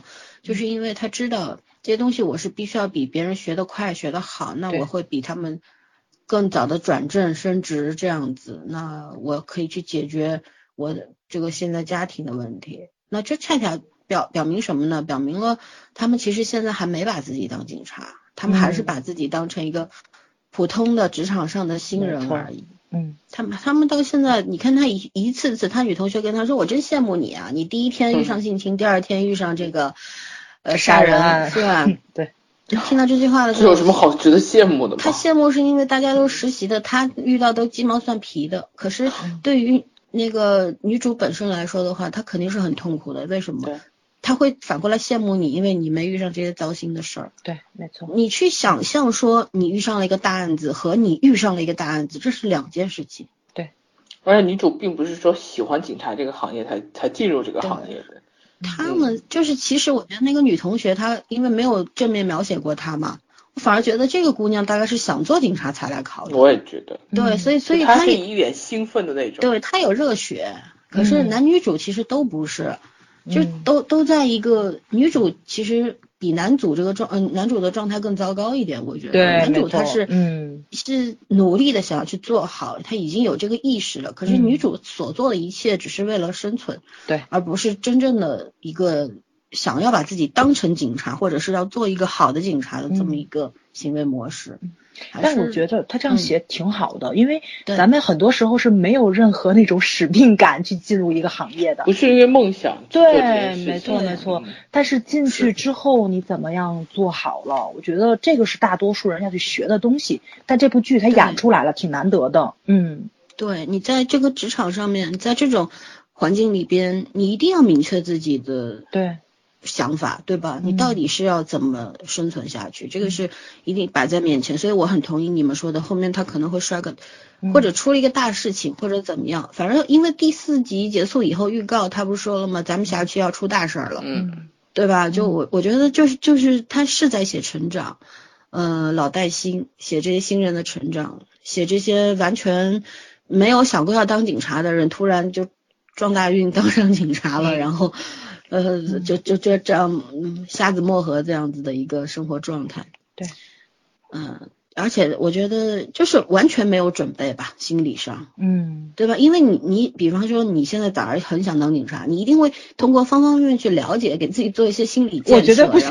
早上我说要当 警察，打个比方说，打个比方说，就是你如果想要做这件事，你一定会去了解他的，因为你对他是有热情的，对吧？你你特别热切的想要去靠近这个行业，可是像他们问压根儿不是。没错，那他对这个行业就是一无所知啊。嗯，所以说你看他，我觉得他看到那个就是那个性侵案，对吧？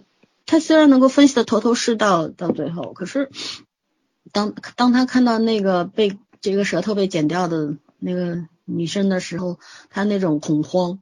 后来第二个案件，第二天遇上了这个杀人案的时候，他一下子就傻了，就那种感觉。嗯。这就是说，其实我当时看到他的时候，我就想了一下，我我们我当时，因为我没有直接进过第一现场，因为我们这个工种是规，就是限定了你不可能见活人，对对对，不是不是见活人，见死人也见，但是这种第一现场是接触不到的，因为我们不是第一线的。嗯。可是就是说我可以，就是很想比较一下当年我第一次。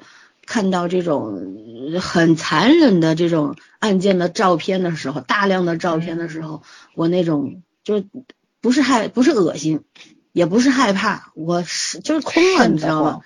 直接就人空掉了。可是，在那个就是呆掉、空掉的放空的状态下，你有一个本能在支撑你，因为你所学的这些知识理论，它在支撑你，你知道你要干什么，哪怕你现在精神集中不了，可是你还是会。就是很本能的、很机械性的去完成你要做的事儿，但是女主就是一个，因为她是半道出家的，这警校待了不知道是一年还是十个月，反正也没有具体到你要去接触什么，不像我们上上这个专业就最起码四年打底，对吧？它不一样，没有系统化的学习过，所以说我觉得就真的差很多。对对，嗯。这个是真的，就是专业学跟你半路出家是不一样的。嗯，对你那个秒，他当时那个他对他脸部的特写很真实，就是那种就傻掉了，不知道干啥了，就不不知道是什么状态。后来看到那个警长出去拿手套、拿鞋套进来之后，他才反应过来我要叫支援，对吧？直到那个警长跟他说人已经死了，但是死了没多久，这时候他才知道。所以说，就是这就是怎么说呢？他不仅是没有经验啊，就是没有心理准备，完全没有。嗯嗯。而且我觉得他这个案件的角度也很很搞笑，就是猛一看的状态和最后实际的是不一样的。对。嗯。对，就就很多案子就是根本就不是，就很很特别。对，嗯，还有就是现在社会上出现的一些什么热热很热闹的这些新闻是吧？对。上来先呈现就只写一面，然后所有的人在喷喷喷，喷完了啪放针放那个，对，第二天来个 反转，对，然后骂另一边，然后到第三天他又开始详细叙述了，好了，你不知道骂谁了就，两个都一块骂，就这样，嗯，很无趣，就但是但这。怎么说呢？我不想说他们是脑残，但是我觉得网络报名，包括那些就是那些很无知的网民，这这些人他根本就不是要去明辨是非，然后知道真相，他他就是发泄情绪，就借着你这个事儿，就就是要把自己内心不舒服的东西给吐出来，就这样，然后通过伤害别人，对，通过伤害别人践踏别人去发泄去释放。不过他们那种就是黑嘴的这个。哎呀，我觉得我我不知道你们碰没碰上，我们也是，我们就感觉哎，最近特别风平浪静啊，没有家长找茬，话音没落就家长过来找茬。辟邪。哎，你们不觉得有的时候我在群里说，哎，我这两天很空的，然后你就第二天就被。抓去干活去了吗？就这种，没错没错，就是这样。话不能乱讲，话不能乱讲，哦，太对了，嗯。所以是要闷声大发财嘛，别说。对对对 对，该你享受的时候你就得享受，你别嫌自己闲的蛋疼就 对了。对。不过他们那表现真的挺逗的，我觉得他们所有的人，所有人都是那种完了马上就要来了的感觉，然后立马就来了。嗯，所以说我说卢锡金有进步嘛，他加入了很多幽默的东西在里边，对吧？嗯，他就像那个之前的我亲爱的朋友的时候，几乎全都是沉重。当然，他描写的族群不一样，目标人群不一样，所以说那也没办法。可是我觉得这一部里边，他就是会在非常沉重的状态下加入一些，就让你轻松，突然一下轻松的那种元素嘛。嗯，也是增加了一个让你更多的去理解这个人群，这个呃这个警察这个群体的一个对一个角度，嗯，一个途径，对吧？嗯。好吧，那我们就进入这个外延部分吧。你们对于刚才那剧情部分还有什么要补充吗？觉得有什么角度没讲漏掉了吗？目前还没有，我觉得目前剧情部分的角度还在慢慢的展，嗯，没展开，前四集没展开开的，对对，嗯嗯，好吧，那我们就聊聊外延吧。我你们有什么有趣儿的事儿啊，或者说在网上看到了，就是这警察和其他群体之间的一些矛盾啊什么的，可以拿来说说。其实啊是这么回事儿，知道吧？我觉得 网上的东西啊，就这个网上的东西啊，我现在就是光看个标题，然后看一个，看完就完了，不发表任何意见，因为我觉得可信度连百分之三十都没有。嗯，噱头而已。对对对，生活中呢？生活中，其实我爸好多哥们儿都是警察，因为我爸差点做了警察，然后家里觉得很危险嘛，没让他做，所以他大部分的发小同学都是警察。就现在有一部分人已经退休了嘛，或者说有的是那个什么，就是或者延迟退休还在干着，但也都爬到比较高的位置上面去了。这个相对来说，我对警察印象挺好的，因为肯定就从小看这帮叔叔伯伯们也都挺慈眉善目的，然后那是因为你没有见过他们工作的样子。对对对，我没见过他们工作的样子，然后没有靠近过，对吧？对，没有开过罚单是吗？对，也也就没听过他们在工作上面，就是反正我是这么理解的。我觉得就是那种东西，上班的时候面对就可以了，下班的时候呢，他们就喝喝酒、打打牌、聊聊闲天儿，也没有别的，就是再多那什么了，就是心态还都挺正常的，我觉得，对。难道警察都是神经病吗？什么叫心态都挺正常的？不不，是这个样子的。我觉着没变态。对我爸是一不正常的，你知道吗？但白羊座就就这样嘛。日常黑开始了。日常黑开始了，就是就是那种哎，不太像长辈的样子，但他们都挺像长辈，挺成熟，挺稳重的。对，嗯。哎，你爸是多么不招你待见的一个存在啊！哎呀，开心果啊，对。他是老开心果，我小开心果。我我就举个例子吧，嗯，就是其实我们都知道啊，全中国人民都知道的，这个在上海发生的那件事儿，就是警察摔了那个抱孩子的大妈，嗯，那个事儿，就是当时网上就是站了两派嘛，对吧？有的人觉得你怎么能打老百姓，还有一种觉得你看你这老百姓你不讲理啊，你违章停车，然后你还。不接受这个处罚，不听劝，然后还先动手打警察，那怎么那怎么说？其实你们怎么看这事儿？这事儿吧，我觉得他肯肯定是双方都有错，但是那你一和稀泥的，你看你，所有的事情真没法说。警察特别无聊，就站那儿。我我印象中，我我现在就说，你现在必须站一个立场，你站哪？我先说吧，我先说吧，因为我好像看过这新闻。我印象中新闻是先放的摔的镜头，对吧？对。一帮人都开始骂警察，后来又放出来了这个女的欺负警察镜头，又开始骂这女的。那个。对。后来就发现这个视频的长度正常长度是这个警察跟这个女的说的是你把孩子放下，这女的死活不放，然后呢又推搡警察，这警察忍无可忍，把把她给制服了。嗯。对。但是这个。也还也不也也没法说和不和稀泥的这个问题，但是我真觉得这个两个人确实都有错，这跟和稀泥没有关系。对对对，嗯，不能单方面说有谁。你要你要说你要你要说这警察错吧，我觉得他确实是，他也他也说让那女把孩子放下了，但是就是就证明这警察意识里面知道他抱着孩子我就不能摔他，这肯定这个事儿对吧？但他最后摔了，那就是他自己做的不对了，这肯定是。我是觉得，我我我会觉得这警察没做错什么，这是肯定的。我 我我不是不是帮自己人的这个意思，我是觉得，因为本身你想，警察头戴着国徽，对吧？嗯，这个他代表的是国家，是政府。然后你说哪条法律规定你老百姓可以去打政府啊？没有吧？好，就个人来就讲人的话，那因为他现在在执勤啊，而且你确实违章了。对，没错。一一般的情况下，你违章了，你就打个招呼，哎，对不起，对不起，你给我个机会，我走，我现在就开走，而不是跟他强词夺理。人家警察说不行，我这张罚单必须给你，为什么？你态度不好。你要好好认错，我就算了，对吧？嗯。你态度不好，那我肯定要给你开罚单。然后他上手打人了，你打的是他个人吗？不是，你打的打的是是政府的脸面，好吗？就就很多东西就是这样，你你可能会觉得这个讲法很荒谬，可是我觉得他现在中国社会就是这个样子。关键警察挨打，真的视频太多了，不止一个，正好搜就看到好多。而且你知道我最不满的事儿，我当我就觉得他摔这个大妈没摔错，可是大妈手里有孩子，他摔错了。没错，就是因为孩子是无辜的，嗯，对吧？这也是被很很多，就是后来就是这占了三方了嘛。我们从来没有聊过这个事儿，嗯，就。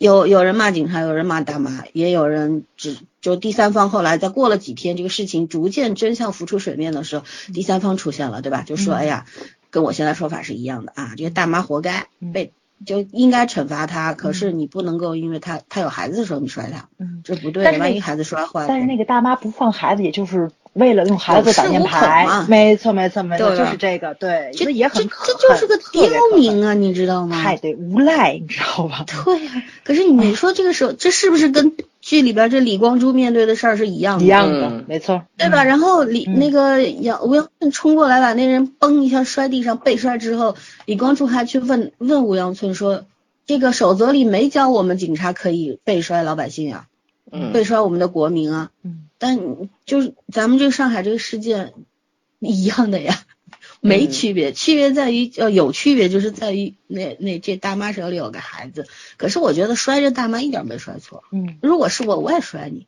就这样，嗯，但是但是让我特别不舒服的就是咱们现在这个就是对警察是一个就是一个惩很明确的严惩的这么一个。结果对吧？但是对这个人，我觉得这个人起码当当时我们也讨论说，这大妈应该拘进去关个几天吧？对，好歹受点教育。嗯，没有，嗯，就没有。那那个往那个飞机里面撒硬币的不也没事儿吗？对呀，高铁上面拦着门不让开的不也没事儿？也没事儿，对。啊，前些日子网上有个视频，就是扒地铁门不让关的，被人一脚给踹出去了。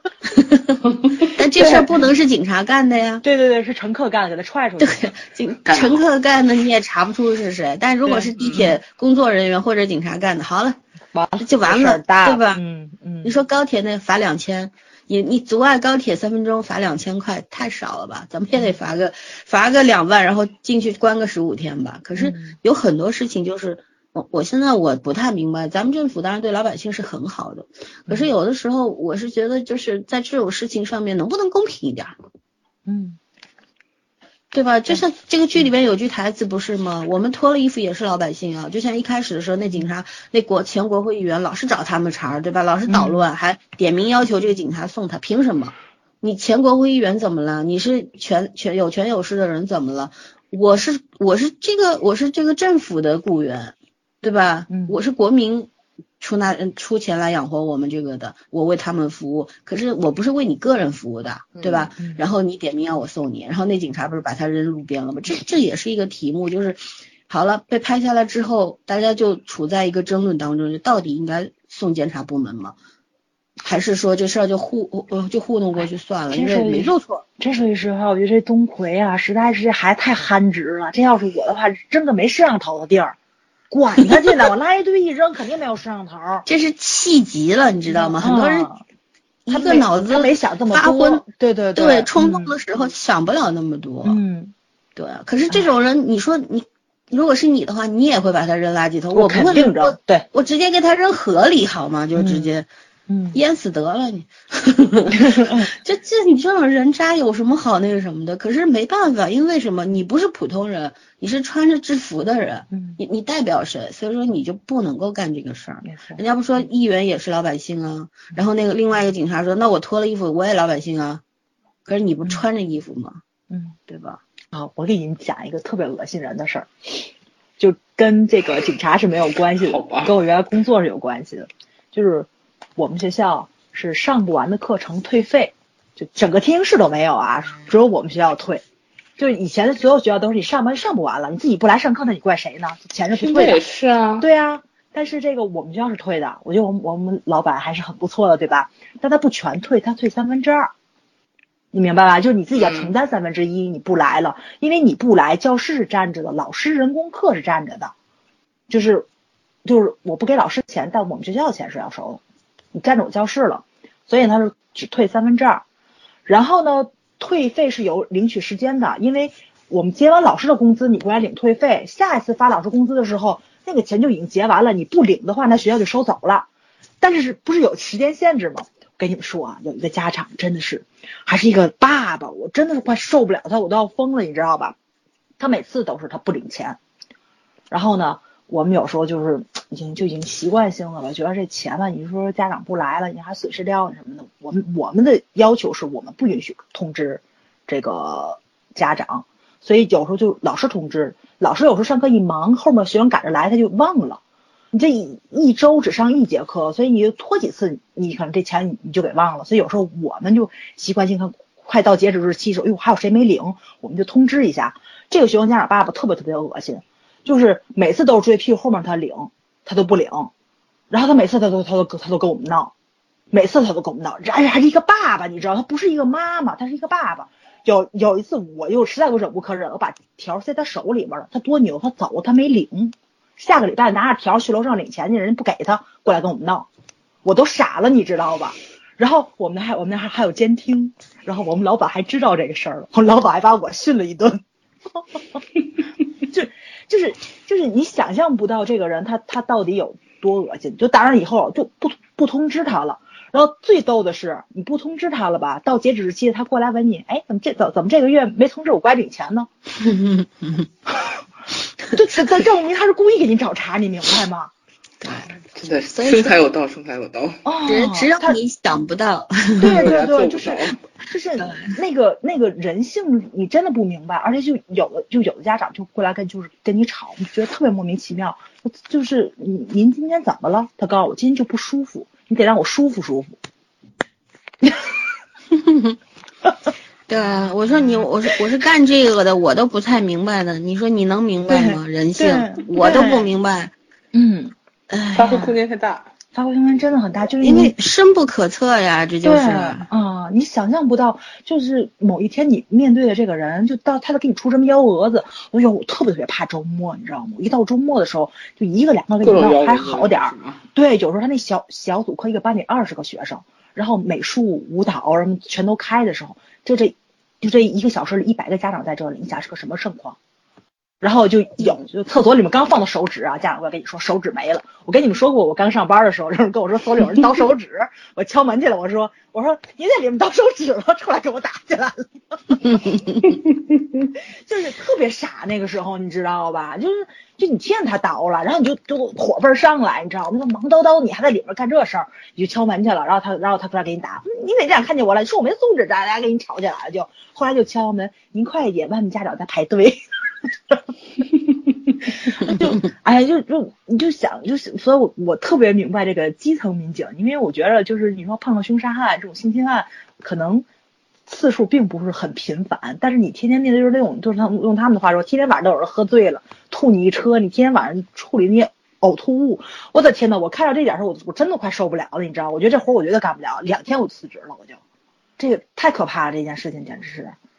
嗯，那是你没有到那个必须要继续干下去的份上。对我，我那阵儿也处理过，那个是孩子不舒服嘛，肠胃炎吐在教室里面了，地毯你们明白吗？嗯，跪在地上擦，这而且不是一次两次。但是这个我觉得可能还真是面对喝醉的人跟面对孩子，我这个耐心阀是不一样的。就是你你自己这么作，你一个成年人这么作，我觉得我真的忍不了。就就这种，嗯嗯，唉。就就是做这种服务于人人群的这种行业吧，你时时刻刻都在经历挑战和接受挑战。嗯，就是你就稍微成熟一点的，可能这事儿就处理的比较好。对，对吧？就像你的这个教育行业和警察还有区别。还有区别。警察的话，他是总有一根弦绷着，因为他不能行差踏错的。但是你教育行业的话，你哪怕今天你一时兴起。稍微得罪了些家长，也顶多就是不是的，辞退呗。不是的，就是像他冒犯你的话，你可以摔他，我们是不，我们是不允许的。谁谁就是说可以摔呀？不可以摔，好对，是不可以摔。就但是他当他威胁到你的时候，你出于自卫，有一些你是可以，我们是不允许的，因为边上有学生，就是你你明白吗？就是他做的不对，他给孩子做了一个坏榜样，你就不能再做坏榜样了，你就不能怼回去的。就我跟你说过吗？就是我刚去的时候，就听就是老的教务给我们讲，不培训嘛，说就是前面走了的那个教务也是干了很多很多年，为什么走了？就是因为那个我跟你说那个不舒服的那个家长嘛，那个不舒服那家长就总找茬，他说今天我不舒服，我今儿到这儿来让你就是找找茬来的，你得让我舒服舒服。然后那个教务就实在实在特别生气，他实在忍不了，他告诉他不舒服找你老公去呀，你找我干嘛呀？脱脱下来那个制服就不干了，就就走了，现场裸辞，你知道吗？关键我觉得这话说特别牛，成年人都懂，孩子不懂。不是，我是我的意思被你打断了。我的意思是说，这两个职业它是有呃非常明确的区别的，你知道吗？就是警察这个行业呢，它是因为有各种各样的规则在那边，是五花大绑。他如果犯了事儿，他就不是人和人之间的具体矛盾明白了。明白，对对吧想辞职还是能辞，对对他那个嗯是要承担很多的责任，而且可能就当了背锅侠了，也对不一定的，嗯对吧？这个是到最后这个事情变成什么样，不由你个人意志转移，对吧？你可以辞职啊，嗯，对，他他是不行的，所以说更加是要很谨慎的处理每一件事。可是怎么做是对的，怎么做是好的，这个事情可能有一些，就是有些人干一辈子他都不知道。没错，怎么到底这答案到底是什么？你想警署的，就剧里边有些警署的老警察，你觉得他们一定会明确每件事都应该怎么处理吗？其实也没有啊。我们陈大叔不就展示给观众看了吗？嗯，对吧？我进去的时候我是想跪下的，可是他们打我太疼了，我火大了。嗯然后我，然后我把执法记录仪的里边东西跟那个，我还去透露了领导跟我说谈话的这个事情，因为他知道到最后，因为这些有权有势的人，他可以动用嗯很多那个政府机器啊什么的，这个其他的这些部门来帮他抹掉这个事情，对吧？嗯你包括他中间还吐槽了嘛，吐槽了一句特别好的，就是你看检查检查系统有独立嗯办案权，对吧？对对并不是一件好事儿，这样子吐槽了一句挺有意思的。所以说他是有经验的，他知道我今天把他呃被他们打了，然后记录下来，这没有用。没有用，所以说，你说他知道答案吗？我觉得他都知道，可是他并不知道怎么做才是对的嗯。就是这是非常困惑的一件事。你比方其他的行业的话，你起码知道我现在这么做对我有好处，或者说这么做对我们团队有好处。可是你你警察这个行业，你你没有一件事情，就是我觉得就是没有一个办法是对对大家都有好处的。你知道是什么办法吗？辞职啊，不是啊，对大家都有好处的就是你燃烧自己呀、奉献一切。照亮青春是吗？对，就是你把自己弄成一个蜡炬成灰泪始干的这么一个形象就可以了，对吧？嗯，对，但是但是有什么用呢？但是你对得起你自己吗？就所以说，哎，这这活儿，当时早上看这片子的时候就说，哎呀，真不是人干的活儿啊！这我不是人非常干的活儿非常非常同意。嗯这真的不是，他不是不是人干的活儿，是不是一般人能干的活儿？对嗯对我，所以我其实有时候，对吧？我们自己工作当中也会遇上一些混日子的这种警察呀，还有一些就是他不干事儿，他也他也不图那点儿钱，反正他就是不知道为什么要留在这个行业里。可是我有时候就是愿意，我虽然心里恨他们，可是我愿意多一些宽容，因因为我知道，尤其像这样的都不是年轻人，都是有点年纪的了。嗯他他也失落，他也迷茫，包括像有一些四五十岁的老警察，对吧？嗯原先进这个行业的，基本上你你要么部队转业，对吧？要不就是那种你学历也不太高，你就可以进这个队伍啦，因为老的那一批就是这样的嘛。以前你包括香港警察，我们以前看警匪片，对吧？这个上过警校的、读过大学的都是督察，普通的社会招的那都是普通一样的对，嗯大家起点不一样。可是现在不一样，现在新时代，基本上怎么你也得读个警校吧，怎么也得你好一点公安大学。像我们这种政法学院的出来之后再考公务员，再进去再培训，就是大家虽然渠道不一样，可是最起码就是你的学历。然后你接受的这个系统的教育会更多。那这些年纪大的警察，他觉得他也是很彷徨的呀。嗯，跟不上你时代发展对，他被淘汰嗯了，他自己觉得我被淘汰了。然后他们也是很多人因为这个呃学历没有，文凭没有，然后经验是有的，可是没有用。为什么你人家到头来比你年轻十岁的人当你的领导？对，他永远上不去了，就熬到退休，嗯然后甚至于要给别的人让位子这样子。没错没错，对，就就是其实任何一个行业它都由人组成嘛，由人组成的地方就是其实都是对，就是说不清道不明的一些纠葛，对吧？人和人之间扯不清的一些关系，大家的利益啊等等啊啊自己啊别人啊就说不明白了。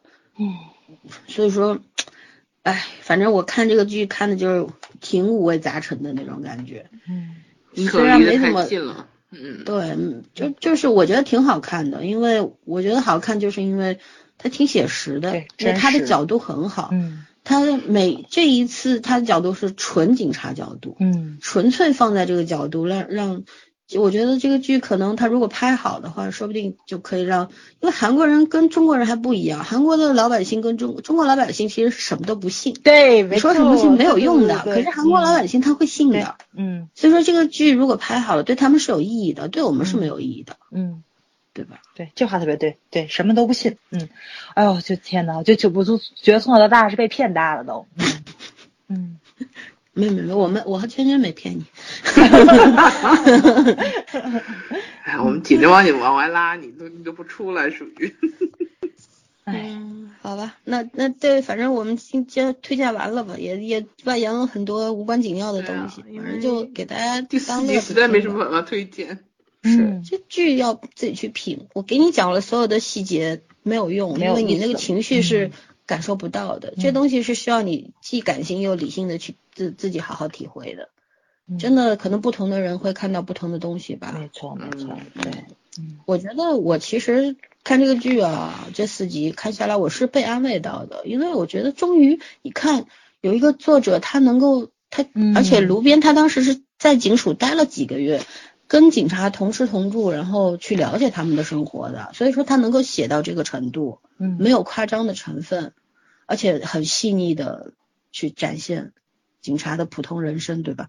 对，所以说，我真的是被安慰到，我不，我我是那那些案子什么刺激不到我，可是我觉得你看，终于有人关心他们了，对，基就有这种困难，对你终于有一个角度去指正视他们的存在了，他们嗯存在的价值可不仅仅是为人民服务呀，对对，对的？因为咱们看的大部分都是那种刑警，或者说这种犯罪心理这种嗯看着就是就特高大上的职业，但是这种基基层民警，他们要面临的那种鸡毛蒜皮的问题，而且薪资很低，还没有上下班的具体时间的这个，对你想他吧？一个月就嗯一百万嘛，一百万就六嗯六千块，五千多六千嘛，嗯六千块低薪啊，嗯对吧？对在韩国那物价那么高，嗯，买几个水果都好多钱呢。这看见看那意思，他们厨房里边的那种个人物品啊，都大家出钱嘛，对吧？它不是说政府给你包福利那种，你得自己买，什么锅碗瓢盆、柴柴米油盐自己带呀、自己带，哎，政府给你买，你做梦去了。